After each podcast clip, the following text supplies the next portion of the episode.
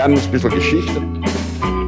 Lernen ein bisschen Geschichte, dann werden Sie sehen, der Reporter, wie das sich damals entwickelt hat. Wie das sich damals entwickelt hat. Hallo und herzlich willkommen bei Geschichten aus der Geschichte. Mein Name ist Richard. Und mein Name ist Daniel. Ja, und wir sind zwei Historiker, die sich hier Woche für Woche eine Geschichte erzählen, immer abwechselnd und auch immer so, dass der eine nie weiß, was der andere ihm erzählen wird. Richtig. Bevor es hier jetzt aber weitergeht, kommt noch eine kleine Werbeeinschaltung. Werbung. Daniel. Ja. Jetzt waren ja gerade wieder die Oscars. Die Oscars. Und du weißt, ich, ich schaue mir das immer an. Oh ja. So ein bisschen aus Nostalgie, aber natürlich auch, weil ich mich für, für Filme interessiere. Und Da schlägst du dir die Nacht um die Ohren. das ist richtig.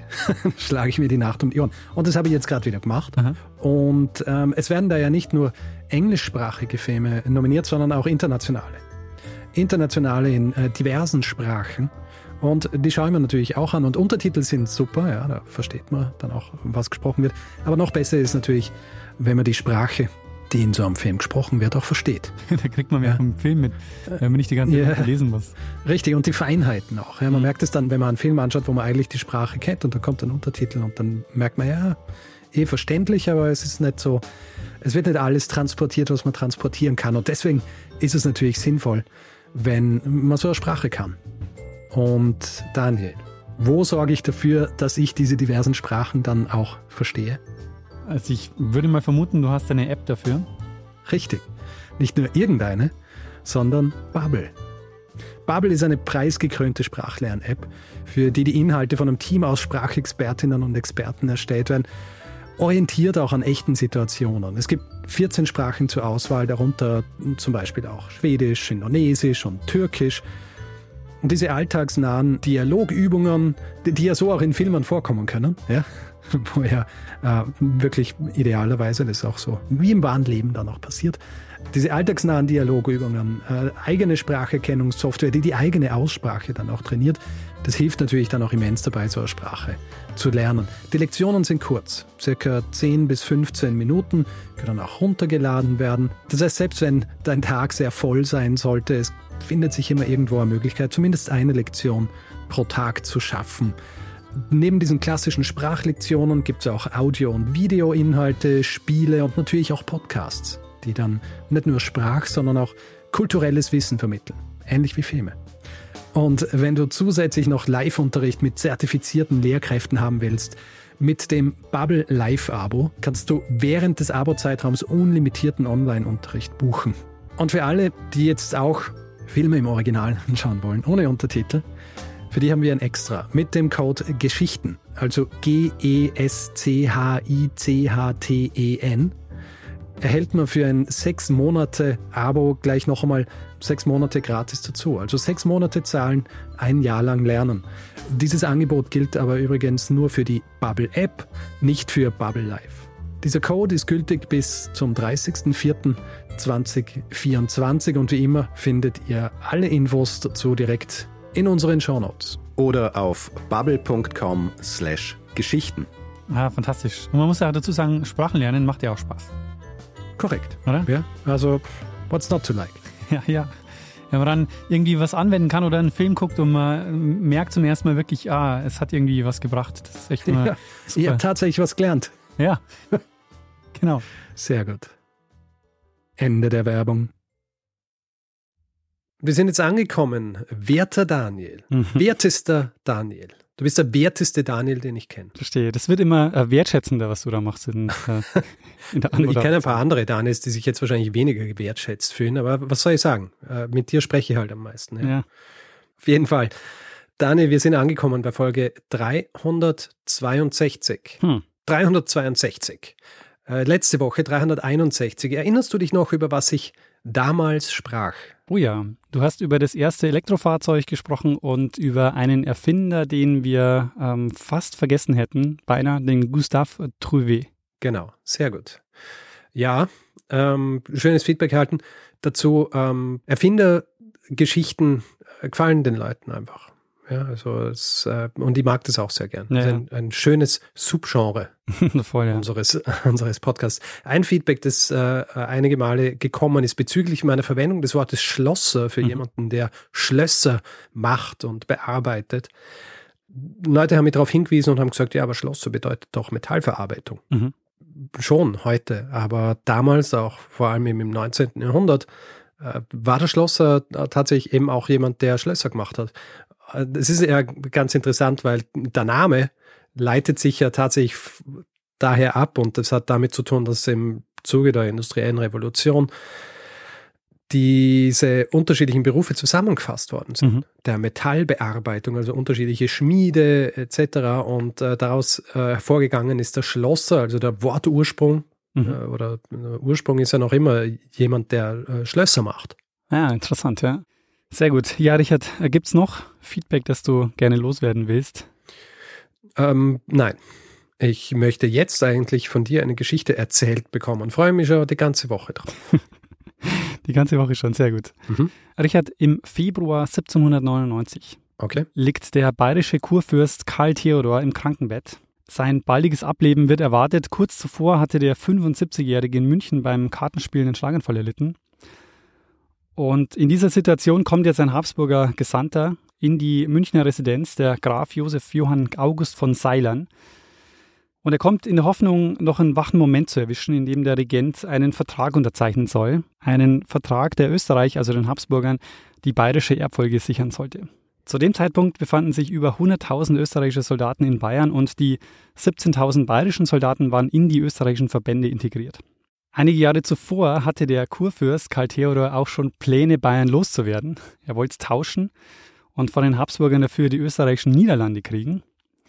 Äh, Mhm. Das Gebiet entspricht heute ungefähr Belgien und Luxemburg. Ja. Außerdem hat der Kurfürst äh, vier Jahre zuvor eine Habsburgerin geheiratet, nämlich äh, die Maria Leopoldine oder Maria Leopoldine. Ich habe beide Aussprachen äh, gefunden. Die Erzherzogin von Österreich-Este, die in Mailand geborene Cousine des Kaisers Franz II. Äh, Die war zu dem Zeitpunkt gerade mal 18 und die Hoffnung war jetzt, dass aus dieser Ehe ein Thronfolger hervorgeht, der dann den habsburgischen Einfluss äh, weiter stärkt in Bayern. Mhm. Es kam aber alles ganz anders. Äh, Die Kurfürstin Maria Leopoldine macht von Anfang an deutlich, dass aus dieser Verbindung keine Nachkommen zu erwarten sind. Und als ihr Mann im Sterben liegt, im Februar 1799, und der Gesandte von Ceylon mit dem Vertrag unterm Arm in der Münchner Residenz auftaucht, stellt sie sich ihm in den Weg und verwehrt ihm den Zugang zum Kurfürsten. Und damit, Richard, verhindert sie, die Habsburgerin, die österreichische Machtübernahme und sorgt dafür, dass die Wittelsbacher weiterhin in Bayern herrschen und dann ja ab 1806 äh, die Könige stellen. Mhm. Ähm, wir sprechen in dieser Folge über das Leben von Maria Leopoldine, die letzte Kurfürstin in Bayern, die später eine der reichsten Frauen des Landes werden sollte. Ja, Stichwort Aktien und Geldanlagen. Ähm, und darüber, warum der bayerische Regent offenbar keinen Bock auf Bayern hatte, äh, den bayerischen Erbfolgekrieg und wie es kam, dass die Wittelsbacher dennoch an der Macht geblieben sind. Sehr schön. Das ist ja ähm, recht ambitioniert, was du hier vorhast für diese Folge. Absolut. Ähm, Richard, was weißt du über Maria Leopoldine und die habsburgischen Übernahmeversuche Bayerns? Nichts. Sehr gut. es ist ein, wie ich finde, faszinierendes Kapitel aus der bayerischen Geschichte, aus einer Zeit kurz bevor diese nationalen Bewegungen anfangen. Und das ist noch eine Zeit, wo sich diese Handvoll Fürstenfamilien äh, die Macht aufgeteilt haben. Mhm. Und es wird gerade in Bayern da sehr deutlich, weil man denkt ja in Bayern an die große, jahrhundertelange Wittelsbacher Tradition. Und schaut man mal genauer hin, dann sieht man, dass der erste bayerische König eigentlich in Mannheim geboren ist und aus dem pfälzischen Zweig der Familie stammt. Und über seinen Vorgänger haben wir auch schon gesprochen, den Karl Theodor, der eigentlich in Mannheim residiert, dort auch glücklich ist und mit über 50 im Jahr 1777 gezwungen wird, nach München zu kommen oder dort nach München umzuziehen und er seitdem eigentlich versucht, Bayern loszuwerden. Und warum das nicht gelingt, schauen wir uns jetzt mal genauer an. Sehr schön. Wir beginnen mal mit Maria Leopoldine. Wie gesagt, ich habe beide ähm, Ausspracheweisen gefunden, auch Maria Leopoldine. Ich werde jetzt aber einfach mal bei Maria Leopoldine bleiben. Die ist 1776 in Mailand geboren, also ein Jahr bevor ihr späterer Ehemann nach München geht. Ihr Vater, also der Vater von Maria Leopoldine, ist der Erzherzog Ferdinand und das ist einer der Söhne von Maria Theresia. Und der begründet jetzt in der Lombardei, also in Italien, die Habsburger Nebenlinie Österreich-Este. Und dort in den 1790er Jahren braut sich was zusammen, was das Leben dieser erzherzöglichen Familie in Italien entscheidend verändern wird. Nämlich ab 1792 bricht der erste sogenannte Koalitionskrieg aus zwischen den Monarchien, vor allem Preußen und Österreich, gegen das revolutionäre Frankreich. Und vier Jahre später, im Jahre 1796, übernimmt ein Mann die sogenannte Italienarmee in Frankreich und startet den ersten von zwei Italienfeldzügen. Und weißt du, wer die Armee übernimmt? Nein. Es ist Napoleon und es ist der Beginn seiner steilen militärischen Karriere. Ah, der war das. Also der übernimmt, der übernimmt die Italienarmee äh, und äh, 1796 und startet damit äh, den äh, Italienfeldzug. Und in dem Zuge flüchten dann ähm, der Erzherzog Ferdinand und seine Familie. Sie müssen aus Italien weg und sie gehen dann ab 1796 ins Exil nach Wien. Nicht aber Maria Leopoldine. Ähm, für die findet Ferdinand nämlich vorher eine andere Lösung, weil es hat sich ja schon die Jahre vorher abgezeichnet, dass sie gegen die französischen Truppen keine Chance haben. Und als sich dann 1794 die Möglichkeit ergeben hat, Maria Leopoldine mit dem bayerischen Kurfürsten Karl Theodor zu verheiraten, wurde das auch gleich in die Wege geleitet und zwar gegen ihren Willen. Sie war nämlich gerade mal 18 und er war 71 Jahre alt. Ja, ein bisschen äh, Altersunterschied hier. Ähm, ja, genau. Also er könnte auch ihr, ihr Großvater sein. Und das Problem der Wittelsbacher ist, im 18. Jahrhundert äh, haben die ein Problem. Äh, es fehlt an männlichen Nachkommen, sodass die alle Mühe haben, ihre Herrschaft zusammenzuhalten. Äh, es gab zu der Zeit mehrere Linien. Ähm, die wichtigsten beiden Wittelsbacher Linien waren die pfälzische Linie mit der Kurpfalz und die bayerische Linie mit Kurbayern. Und weißt du, was mit Kur gemeint ist? Naja, äh, ist es äh, dort, wo äh, gewählt wird? Die Kurfürstentümer, also die Kurfürsten, waren die, die den König wählen durften. Das heißt, ähm, es war immer noch das Herzogtum Bayern, aber das Herzogtum Bayern war ein Kurfürstentum. Das heißt, der, der Kurfürst von Bayern durfte den, ähm, den König wählen. Es gab aber neben diesen beiden Linien, also der Pfälzer Linie und der bayerischen Linie, gab es noch ganz viele Nebenlinien der Wittelsbacher. Das ist äh, recht kompliziert. Wichtig zu wissen ist aber, dass die eben ähm, in diesen Nebenlinien jetzt häufig keine männlichen Nachkommen haben und so diese Nebenlinien dann wieder zusammenlaufen. Und um diese Herrschaft zu sichern, haben die Wittelsbacher jetzt was gemacht, nämlich sie haben, sie haben Hausverträge abgeschlossen und haben in diesen Hausverträgen gesagt, es gibt einen Wittelsbacher Gesamtbesitz und ähm, die anderen Linien übernehmen dann, wenn es keine Erbberechtigten gibt, sodass davon nichts verloren geht. Und dieser Fall tritt jetzt 1777 ein. Ähm, Karl Theodor ist eigentlich Kurfürst in der Pfalz, ist dort auch sehr glücklich mit seinem Hauptsitz in Mannheim. Ähm, aber es ist schon länger absehbar, dass die bayerische Linie zu Ende geht. Nach dem Tod von Maximilian III. Josef ähm, gibt es eben keine männlichen Wittelsbacher mehr, die den Thron übernehmen könnten. Und wie in den Hausverträgen geregelt, tritt jetzt eine andere Wittelsbacher Linie das Erbe an. Und das ist eben der Karl Theodor, der pfälzische Kurfürst. Und aus diesen äh, beiden äh, Gebieten entsteht jetzt das Kurfürstentum Pfalz-Bayern oder auch nur Pfalz-Bayern. Und Karl Theodor ist jetzt über Nacht zu einem der mächtigsten Fürsten des Reichs geworden. Also er war natürlich auch vorher als Kurfürst schon mächtig, ähm, aber jetzt war er Fürst des drittgrößten Länderkomplexes des Reichs. Und der preußische Friedrich II., also der Große, der soll ihn auch mal als Glücksschwein bezeichnet haben, weil er im Laufe der Jahre immer mehr Gebiete dazu gewonnen hat durch diese Hausverträge und am Ende fast alle Wittelsbacher Linien bei ihm wieder zusammenlaufen, bis auf eine kleine Nebenlinie. Und auf die werden wir noch zurückkommen. Mhm der Fall, dass beide Kur Kurfürstentümer zusammenfallen werden, war natürlich äh, vertraglich längst geregelt durch die Hausverträge. Aber dabei haben sie festgelegt, dass die Residenz in der bayerischen Hauptstadt sein sollte, also in München. Und der über 50-jährige Karl Theodor, der muss jetzt umziehen und wird aber viel lieber in Mannheim bleiben. Seine Frau kommt auch gar nicht erst mit. Und Karl Theodor ist jetzt über 50, äh, muss aus Mannheim weg äh, nach München. Und in Mannheim hat er als Förderer von Wissenschaft, Kunst und Kultur die Stadt zu einer Blüte geführt. Deshalb wird sich dort auch heute noch sehr gerne an ihn erinnert. Also da ist Karl Theodor so einer der großen äh, Mäzene der frühen Neuzeit. Ganz anders sieht die Situation in München aus. Okay, ich, ich wollte mich gerade fragen, was ist so schlimm an München zu jener Zeit? Ähm, zu jener Zeit ist für ihn ähm, Mannheim so die weltoffene Stadt und äh, München war einfach für ihn so die Provinz eigentlich. Und kaum ist er dort, versucht er die bayerischen Landesteile auch zu tauschen und loszuwerden. Kaiser Josef II. in Wien ist sehr angetan von der Idee und erhebt ohnehin Ansprüche auf Niederbayern und die Oberpfalz und marschiert auch gleich mal mit Truppen ein. Was allerdings äh, den Friedrich II. in Preußen äh, aufschrecken lässt, der hat natürlich kein Interesse daran, dass der Einfluss der Habsburger im Reich größer wird. Und er interveniert dann, erklärt Österreich den Krieg und lässt Truppen in Böhmen einmarschieren. Und das ist der Beginn des Bayerischen Erbfolgekriegs, auch bekannt als Kartoffelkrieg. Hast du eine Idee, warum er Kartoffelkrieg heißt? Kartoffelkrieg, wann, wann genau beginnt der? 1777. Äh, Kann es was damit zu tun haben, dass ähm, danach die Kartoffeledikte rausgebracht werden, weil dieser Krieg so verheerend ist für ähm, die Getreideernte etc. im Land? Äh, nee, nicht, weil der Krieg so verheerend ist. Ähm, es ist so, dass die Versorgungslage so schlecht war, dass sich die Soldaten vor allem von Kartoffeln ernährt haben.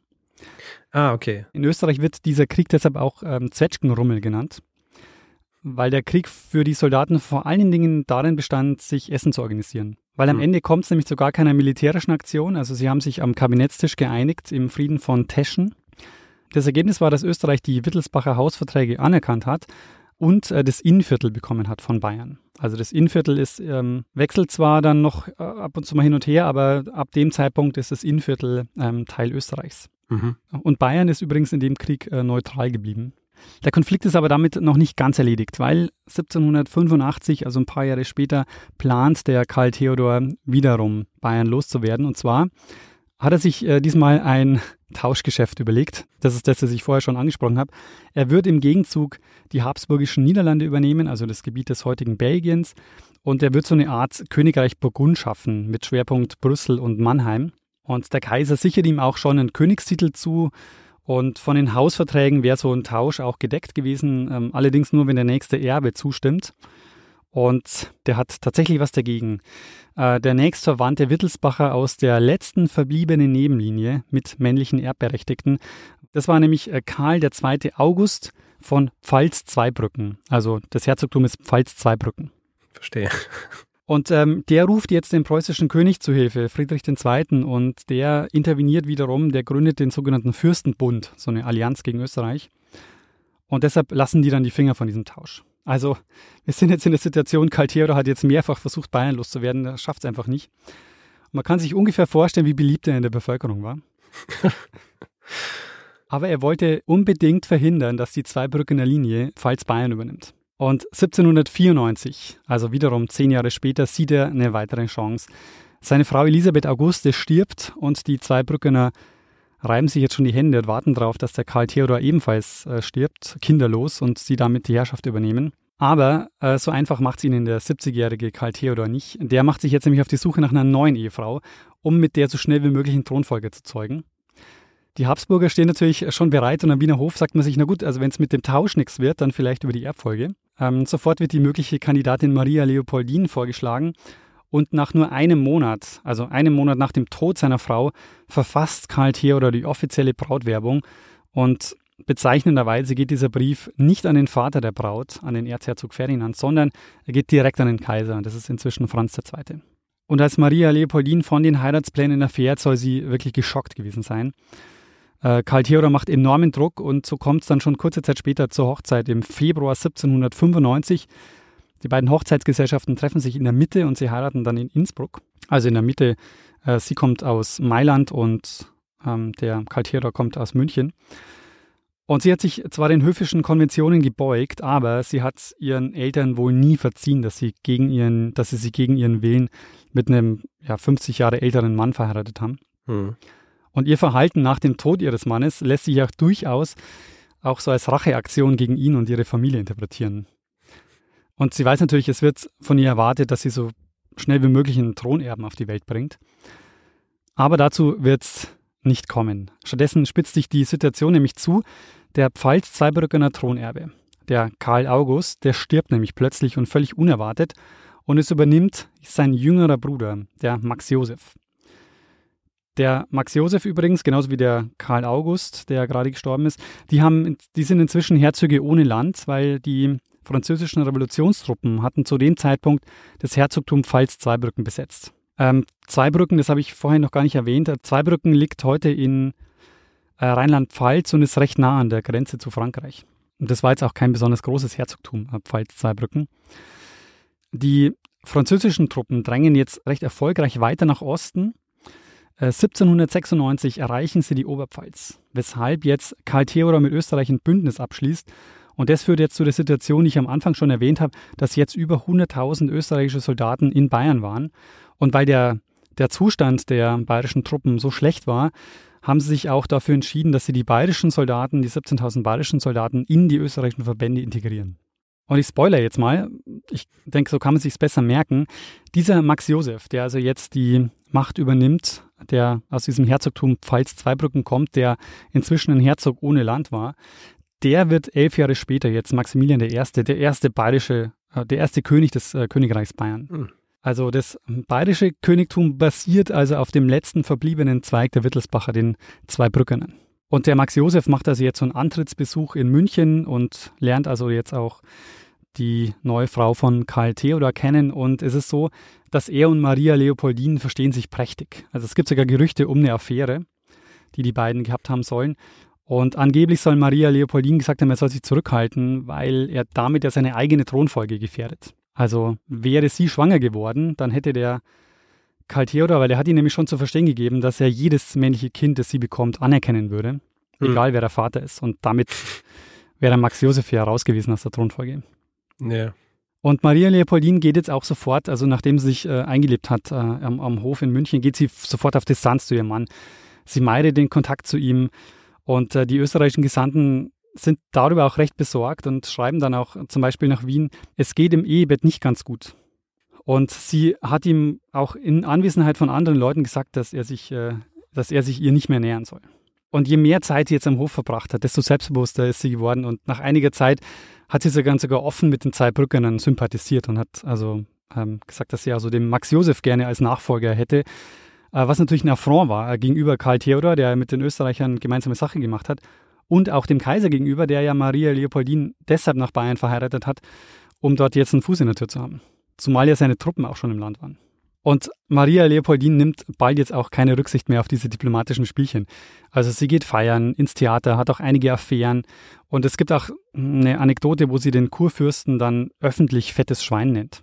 Oh gut. Und ähm, der ist dann irgendwann auch so genervt von ihr, dass er dann ihren Eltern einen Brief schreibt, ob sie sich nicht mal kümmern könnten.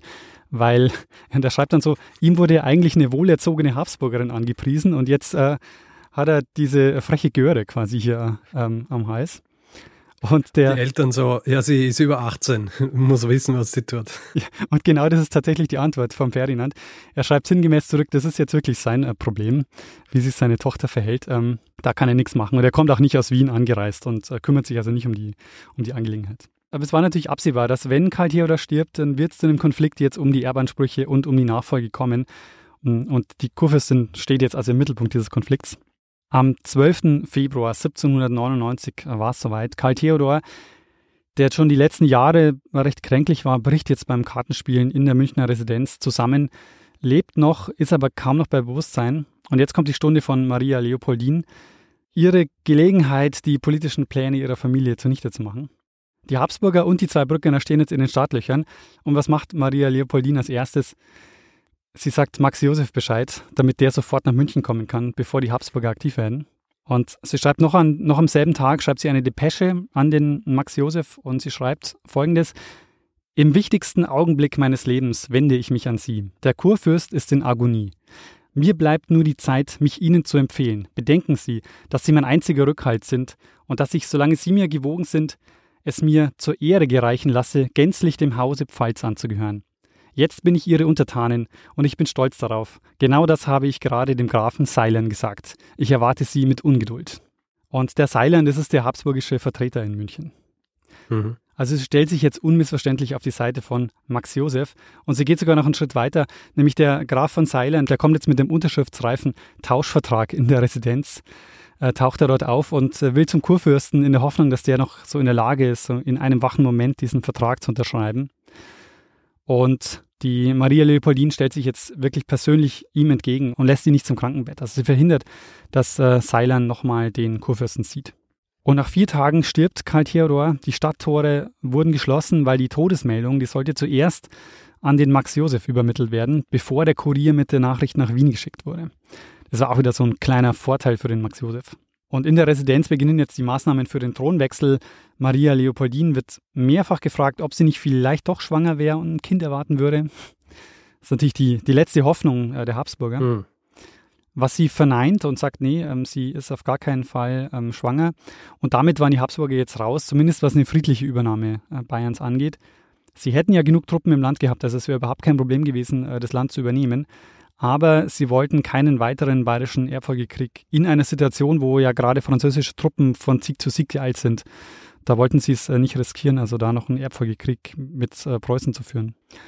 Und so übernimmt jetzt Max Josef die Macht in Bayern. Am Ende besteigt er dann doch recht reibungslos äh, den Thron. Und was glaubst du, wie reagiert die Bevölkerung in München? Ja, die freuen sich. Die, genau, die jubilieren und freuen sich über den neuen Regenten. Und bei der neuen Kurfürstenwitwe ist es jetzt so, also jetzt kommt tatsächlich ihr Vater und verhandelt nochmal mit dem neuen Machthaber die Apanage. Apanage heißt eigentlich vom Wortursprung her ähm, Apanare mit Brot versorgen. Aber ich würde mal sagen, mit dem Geld, was sie bekommen hat, konnte man, ähm, konnte man sich also deutlich besser versorgen als nur mit Brot. ähm, also ihr Vater hat nochmal eine Apanage ähm, verhandelt von 100.000 Gulden, die sie im Jahr bekommen hat. Äh, zusätzlich hat sie noch zwei Wohnsitze bekommen, also einen in der Stadt und einen außerhalb. Ähm, jedenfalls, äh, Maria Leopoldine ist jetzt gerade mal 22 Jahre alt und wirtschaftlich unabhängig mit dieser äh, jährlichen Apanage. Mhm. Allerdings wird ihr Leben jetzt in München bzw. in Bayern nochmal kurz unterbrochen, denn einige Monate nach dem Tod des Kurfürsten stellt sich raus, Maria Leopoldine ist schwanger. Ui. Und sie verrät nicht, wer der Vater ist. Das wissen wir übrigens bis heute nicht. Der neue Kurfürst will nicht in Verlegenheit gebracht werden, informiert den Wiener Hof und dort wird auch sofort reagiert. In einer Nacht- und Nebelaktion wird sie nach Laibach gebracht, ein Ort, den du unter einem anderen Namen kennst. Ljubljana. Ja, richtig, genau, die Hauptstadt Sloweniens. Und sie wird dort hingebracht im August 1799 und äh, bringt dort einen Sohn zur Welt. Und sie war jetzt außer sich. Ja. Zum zweiten Mal wurde über ihren Kopf hinweg entschieden, was mit ihr passieren soll. Und sie fühlt sich ähm, ja jetzt auch endgültig verstoßen. Ähm, sie bleibt dort mehr als zwei Jahre, kommt 1801 wieder zurück nach München, beschließt jetzt auch in München zu bleiben. Ähm, die Zeit dazwischen, also die Zeit, wo sie in Ljubljana ist, ist sehr schlecht dokumentiert. Wir wissen nur, dass sie dort einen Sohn geboren hat im Exil, aber wir wissen sonst nichts weiter über das Kind, also wo es aufgewachsen ist, äh, ob es vielleicht früh verstorben ist ähm, oder auch wie es geheißen hat, wer der Vater war. Also die Identität des Kindes bleibt äh, unbekannt. Mhm. Sie beschließt, in Bayern zu bleiben, beginnt jetzt ein neues und unabhängiges Leben. Und das ist jetzt echt sehr interessant, weil äh, sie kommt sehr jung nach München, wird dort verheiratet, fühlt sich von einer Familie verstoßen, weil sie gezwungen wird, äh, nach München zu gehen und äh, diesen, diesen alten Mann zu heiraten. Und jetzt aber, ja, erfindet sie sich quasi neu. Also sie beginnt ein völlig äh, neues Leben und nimmt auch eine komplett neue Rolle ein. Äh, und diese Rolle war ungewöhnlich für ihre Zeit und war auch ungewöhnlich für ihren Stand. Sie wird nämlich jetzt eine der reichsten Frauen Bayerns und zwar nicht nur durch die Zuwendungen, die sie kriegt, sondern vor allem, weil sie zur Unternehmerin und zur Geschäftsfrau wird. Hm. Ähm, sie zieht nämlich erstmal außerhalb von München nach Steppberg, das ist über 100 Kilometer nördlich von München. Und dort hat sie ein, ein großes Anwesen, wo sie dann die Landwirtschaft übernimmt. Und übernimmt heißt wirklich auch, ähm, sie kümmert sich auch selber um die Sachen. Also sie führt die Rechnungsbücher, sie kümmert sich um die Feldarbeit, sie reist viel herum ähm, auf Märkten und äh, auf Messen, hat da selbst gekauft und verkauft. Und das hat man in München, in der Münchner Residenz auch nicht gerne gesehen, weil sie war ja schließlich immer noch Teil oder offizieller Teil des Hofs. Und dass sie tatsächlich hinter diesem Marktstand steht und verkauft, das, ähm, ja, das, hat man, ähm, das, ähm, das hat man nicht gerne gesehen. Aber sie hat sich dem Max Josef gegenüber halt alle Freiheiten genommen, die sie wollte. Und er hat es auch akzeptiert, weil er wusste, was sie ihr zu verdanken hat. Dass er nur an der Macht war, weil sie sich so beherzt vor ihn und vor die zwei Brückener gestellt hat. Mhm. Sie heiratet danach zum zweiten Mal. Diesmal ist es der Ludwig Graf von Arco. Die Ehe ist aber, ähm, also, dass sie besonders glücklich war, kann man, denke ich, nicht behaupten. Sie haben recht, recht bald viel getrennt voneinander gelebt oder viel Zeit verbracht. Aber sie hatten drei gemeinsame Kinder, zwei Söhne und eine Tochter, die aber sehr jung verstorben ist. Ähm, dieser Hof in, in Steppberg war aber nur der Anfang. Sie kauft dann weitere Landwirtschaften ein, auch einige Brauereien. Das wird einer ihrer ja, wichtigsten Geschäftszweige. Ähm, sie führt dann auch wirklich eine Handvoll Brauereien, die sie dann oft so ähm, modernisiert und dann weiterverkauft oder eben auch weiter betreibt. Ähm, sie hat auch irgendwann mal das Ziel, wirklich so alle staatlichen Brauereien aufzukaufen. Das schafft sie dann zwar nicht, aber eben sie wird eine der ja, wichtigsten Brauereibesitzerinnen in Bayern. Nach zwölf Jahren kehrt sie dann zurück nach München und kümmert sich jetzt weiteren Geschäften, nämlich jetzt steigt sie ein ins Immobilien- und Aktiengeschäft.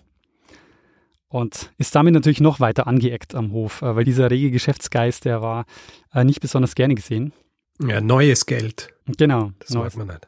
Eigentlich führt sie so das Leben, was man halt so von, von den Bürgerlichen ähm, kennt, dieses Geschäftsleben führen. Und das führt sie jetzt als, als Adlige, die eigentlich äh, Teil des Hofs war. Man muss allerdings einschränkend sagen, also sie, waren, sie war sehr erfolgreich, aber sie hatte einerseits auch finanzielle Vorteile durch diese Witwenapanage, die sie hatte. Also sie hatte ohnehin ein großes Vermögen. Und zum Zweiten gibt es viele Geschichten, wo der Münchner Hof sie gedeckt hat, ähm, wo sie Dinge macht, die nicht so ganz sauber waren, aber wo der Hof dann einfach die Sache für sie geregelt hat. Also auch Geschäftsdinge, die nicht so sauber waren. Ja, genau. Ich, ich sage auch gleich ein paar Beispiele. Ähm, also sie war wohl recht dreist, ähm, was, wenn es darum ging, ihre Stellung auszunutzen. Ähm, es gibt zum Beispiel eine Geschichte, wo sie Gerste für ihre Brauereien in Österreich kauft und dann sagt, naja, ich bin Mitglied des Königshauses, äh, mir steht Mautfreiheit zu. Hm. Und dann sagt der Metternich in Wien so, mm, ja, Mautfreiheit schon, aber halt nur für den Privatgebrauch. Äh, nicht für deine zehn Brauereien, die du hier in, in Bayern führst. Solche Dinge hat sie gemacht. Und sie so, woher weißt du, wie viel Bier ich trinke? ähm, es gibt ja noch andere Beispiele, wo sie halt weit übers Ziel hinausschießt. Zum Beispiel beteiligt sie sich auch an Lotterieanleihen. Und dieses Geschäft führt dann zum Beispiel dazu, dass zwei Bankiers in den Ruin getrieben werden. Später wird sie dann von Geschäftspartnern auch beschuldigt, bei einem anderen Vorfall falsche Wechsel herausgegeben zu haben.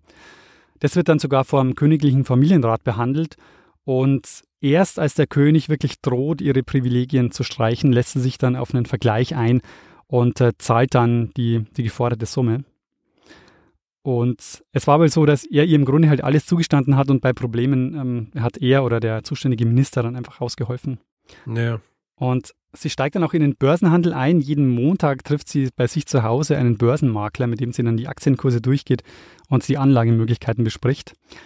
Äh, sie macht jedes Jahr eine größere Reise mit der Familie und 1837 verbringt sie dann einige Zeit in Paris und dort beteiligt sie sich dann an Eisenbahnspekulationen und es das heißt, sie hätte dann in diesem Jahr oder in dieser Zeit in Paris eine Million Gulden verdient.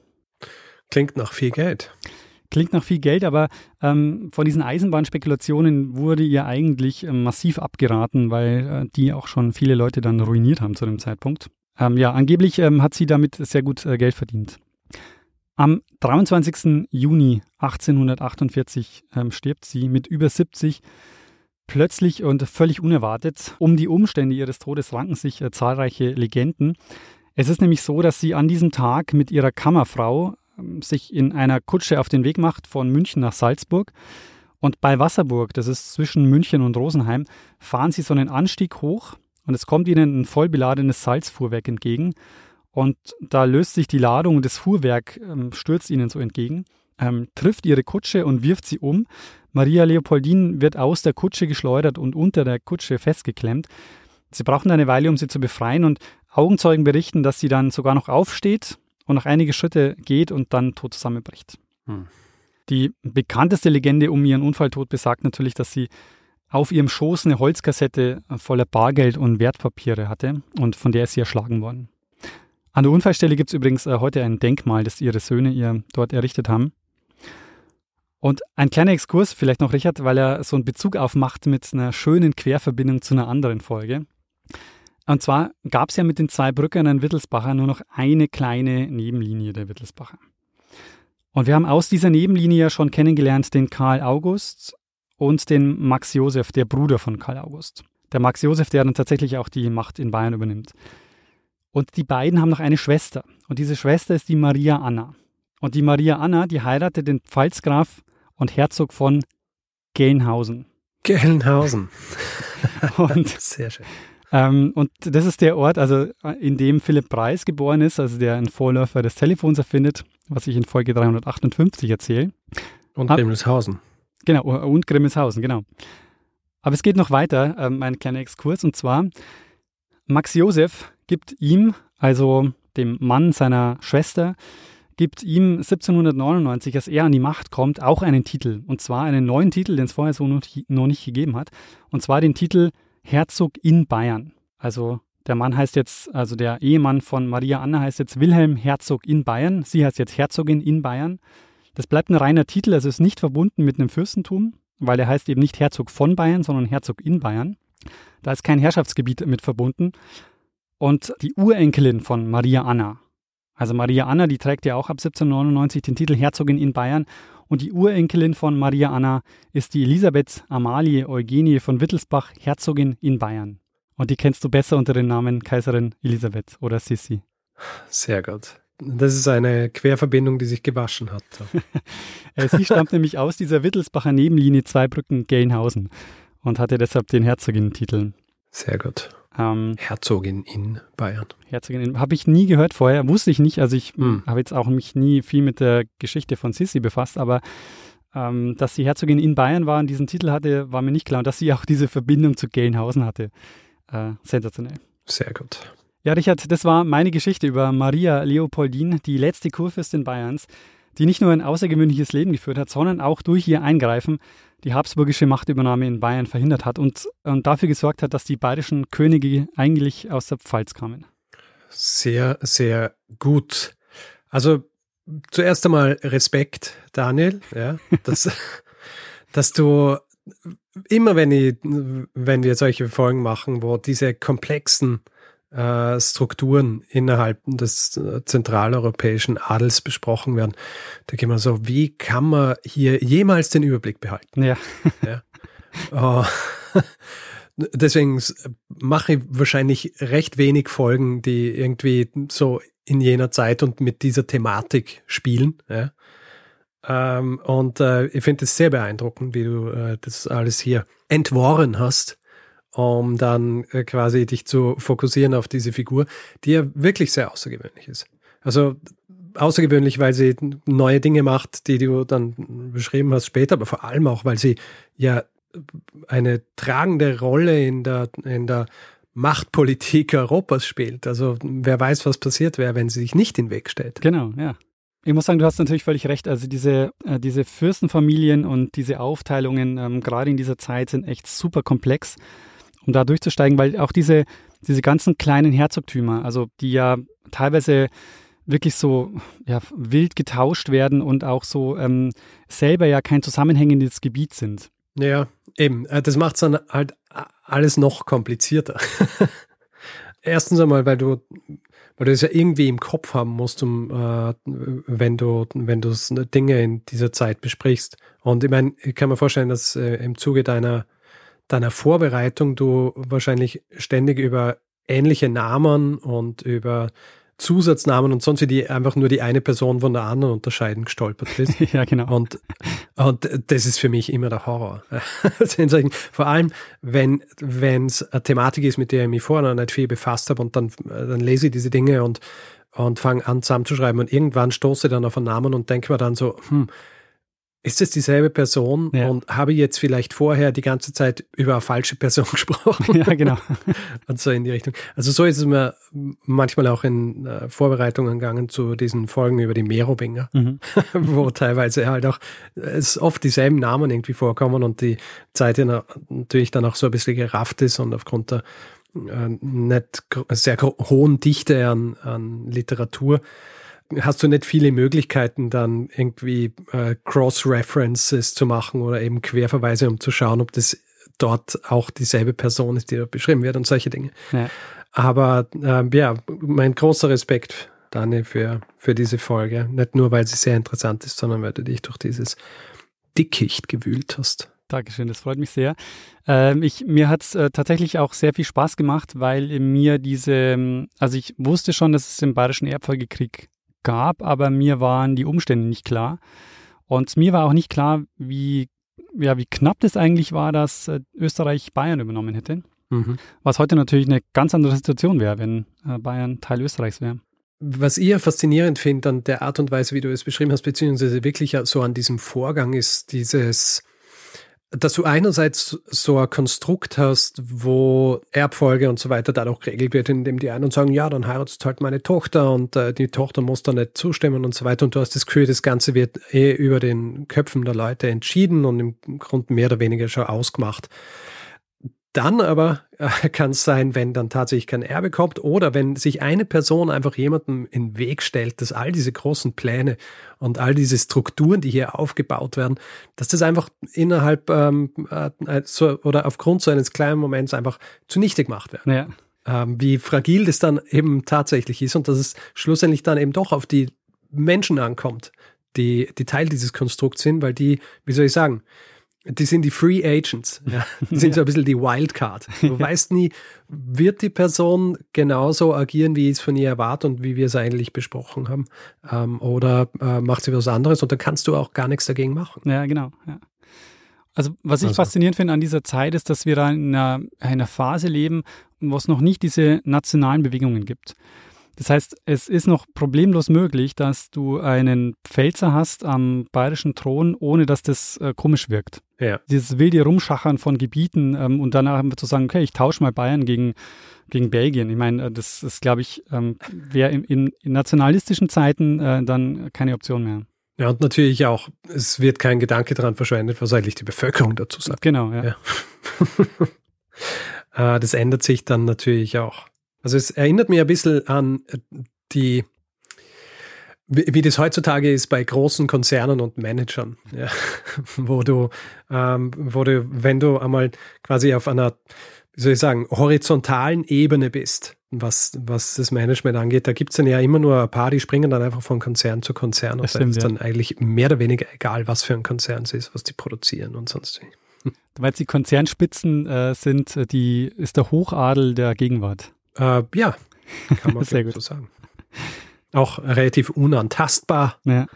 Ähm, und äh, können überall profitieren. Und wenn irgendwo was halt schief geht, dann, dann gehen wir woanders hin. Ja. Sehr gut. Ähm, es ist übrigens so, wenn ich nichts übersehen habe, dann gab es zu der Folge keinen Hinweis. Ich bin über ein Buch gestolpert, das ich empfehlen kann äh, dazu. Und zwar ist es die Standardbiografie über Maria Leopoldin. Und nämlich ähm, das Buch heißt Das Enfant Terrible des Königshauses Maria Leopoldine, Bayerns letzte Kurfürstin. Ist geschrieben von Silvia Kraus-Meil und sie war Archivdirektorin im Bayerischen Hauptstaatsarchiv. Und was ihr wirklich sehr gut gelingt, dass sie diese Zeit auch einordnet und die Umstände recht verständlich macht. Ähm, weil diese vielen Adelslinien, ähm, das ist dann schon äh, mhm. recht komplex und auch diese vielen Namen. Und das macht sie super. Und äh, deshalb, das Buch kann ich sehr empfehlen und äh, ist ein sehr äh, interessanter Einblick in diese Zeit.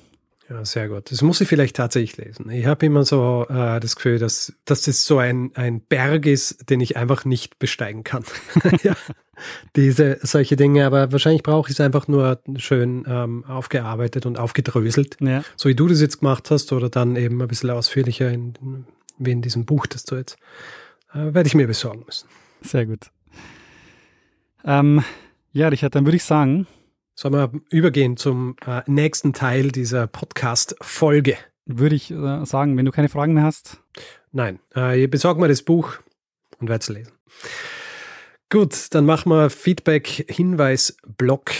Wer Feedback geben will zu dieser Folge oder anderen, kann es per E-Mail machen. Feedback at geschichte.fm kann es auf unserer Website tun, geschichte.fm, kann es auf unterschiedlichen Social-Media-Kanälen machen. Twitter, Facebook, Instagram, da heißt man Geschichte FM, auf Mastodon, also dem Fediverse, sind wir auch vertreten. Einfach im Browser geschichte.social eingeben, dann landet sie direkt auf unserem Profil. Wer uns reviewen will, Sterne vergeben und solche Dinge kann es zum Beispiel bei Apple Podcast machen oder bei panopticum.io oder grundsätzlich überall, wo man Podcasts bewerten kann. Unter geschichte.shop gibt es äh, Merch zu kaufen. Und wer diesen Podcast lieber werbefrei hören möchte, da habt ihr zwei Möglichkeiten. Die eine Möglichkeit ist via Apple Podcasts. Da gibt es den Kanal ähm, Geschichte Plus für 3,99 im Monat. Äh, den könnt ihr buchen, da bekommt ihr die Folgen dann werbefrei. Oder über Steady. Da gibt es die Folgen auch jeden Mittwochvormittag in euren Podcatcher, aber ähm, werbefrei für 4 Euro im Monat. Um, alle Infos dazu findet ihr unter geschichte.fm slash steady. Wir bedanken uns in dieser Woche bei Laura, Kim, Lorenz, Oliver, Günther, Jan, Martin, Sofian, Judith, Sebastian, Markus, Semira, Günther, Katharina, Georg, Judith, Tom, Ralf, Mike, Christian und Stefanie. Vielen, vielen Dank für eure Unterstützung. Ja, vielen herzlichen Dank. Tja, Richard, dann würde ich sagen, äh, mach mal doch das, was wir immer machen. Genau geben wir dem einen das letzte Wort, der es immer hat, nämlich Bruno Kreisky. Lernen ein bisschen Geschichte. Lernen ein bisschen Geschichte, dann werden Sie sehen, Der Reporter, wie das sich damals entwickelt hat. Wie das sich damals entwickelt hat.